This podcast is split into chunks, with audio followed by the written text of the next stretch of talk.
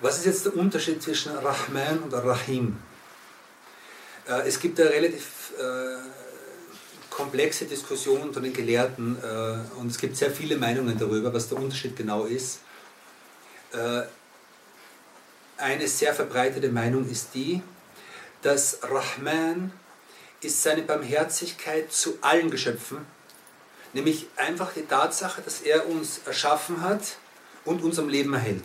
Das ist eine Form von Barmherzigkeit.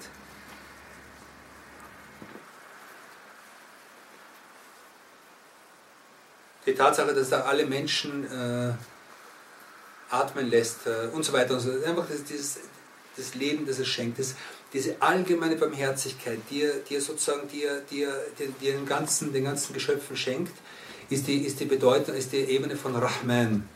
Und Rahim ist die, ist die ist spezielle Barmherzigkeit, die er bestimmten seiner Diener, die die er bestimmten, also äh, ausgewählten Dienern schickt, schenkt.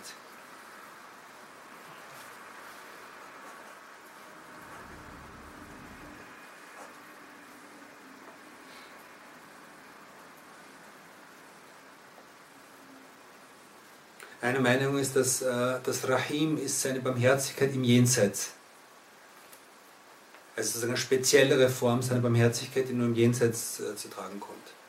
Ein Aspekt des Unterschieds ist der, dass, man, dass ein Mensch, also das Rahman ist ein Name, der nur für Allah gilt, also der nur für Allah angewendet werden darf, während Rahim auch für Menschen, weil Allah, Allah selbst äh, bezeichnet im Koran den Propheten als Mu'minina Raufun Rahim. Dass er, mit den, dass er mit den Gläubigen barmherzig ist. Also die Barmherzigkeit äh, von Rahim ist auch sozusagen für den Menschen, äh, ist auch eine Eigenschaft, die der Mensch verwirklichen kann. Manche sagen, Rahman ist eine Sifra Dadiya, das heißt eine, eine in Allah wohnende Eigenschaft sozusagen, während Rahim eine, eine Handlungseigenschaft ist, also eine Eigenschaft, die sich in seinen Handlungen ausdrückt. Alam.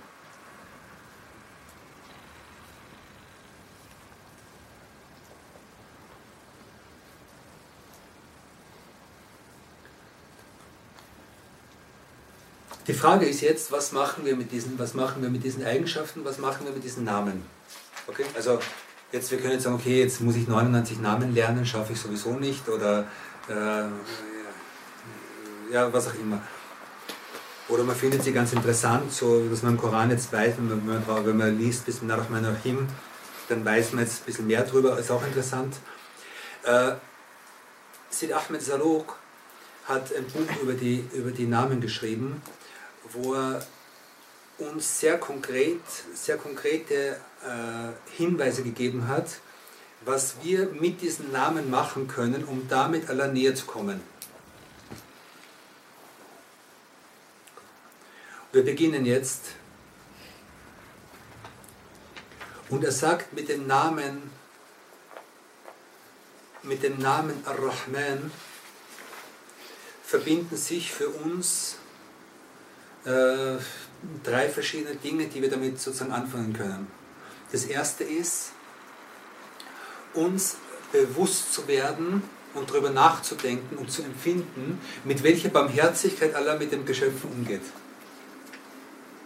Also dieses, dieses Empfinden, diese Art von Zikr, sich zu erinnern und, und, und bewusst zu werden, wie die Rahma von Allah sich, sich sozusagen manifestiert in unserem Leben und im Leben unserer der Leute, die wir sehen und so weiter. Das ist eine Ebene. Die zweite Ebene sagt dann Istimdar, äh, Istimdar Rahma.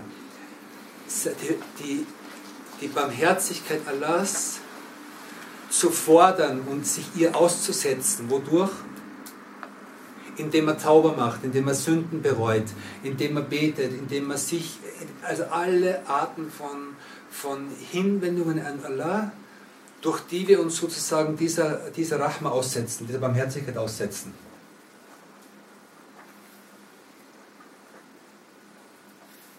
Also Barmherzigkeit ist so wie ein Regen, Wenn ich mich jetzt, ich bin ausgetrocknet und ich weiß, draußen regnet Das Einzige, was ich machen muss, ist rauszugehen. Ich muss, nur, ich muss, nur, dem Regen aussetzen. Ja? Solange ich hier bleibe im Zimmer, kann ich diesen Regen nicht spüren. Ja? Und so ist mit Rahma. Die Rahma ist da, aber wir müssen uns ihr aussetzen. Okay? Das ist der zweite Punkt. Der dritte Punkt ist, Another ila kafir il. Äh, dass wir die gesamte Schöpfung mit dem Augen, mit dem Augen von Barmherzigkeit betrachten. Dass wir lernen, auf die, auf die Geschöpfe, auf die Menschen, auf, das, auf alles, was wir sehen, mit Barmherzigkeit zu blicken.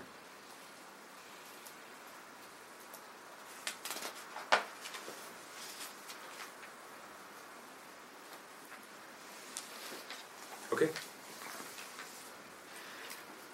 Das zweite ist im Rahim, haben wir gesagt, wir haben, wir haben schon unterschieden zwischen diesen beiden, Rahman Rahim. Und er sagt, wie können wir jetzt diesen Namen, was können wir mit dem Namen Rahim anfangen? Also wie können wir sozusagen diese Eigenschaft des Rahim in uns, in unser Leben bringen? Und er sagt, äh, indem wir uns schmücken mit dieser Eigenschaft, indem wir den Armen helfen, den Notleidenden zur Seite stehen und Mitleid und Mitgefühl mit allen Geschöpfen dieser Erde haben. Wenn ich das mache, dann habe ich die Eigenschaft Rahim in mein Leben gebracht. Er sagt, Arifk bi ibadillahi ijma'in, ta'ihim wa die er sagt, also dass wir Mitleid haben und, und Feinfühligkeit haben mit allen, mit allen, mit allen Dienen Allahs, mit den Sündern und mit den, Gehor also mit den Gehorsamen und mit den Sündern, mit den Hohen und mit den Niedrigen. Okay?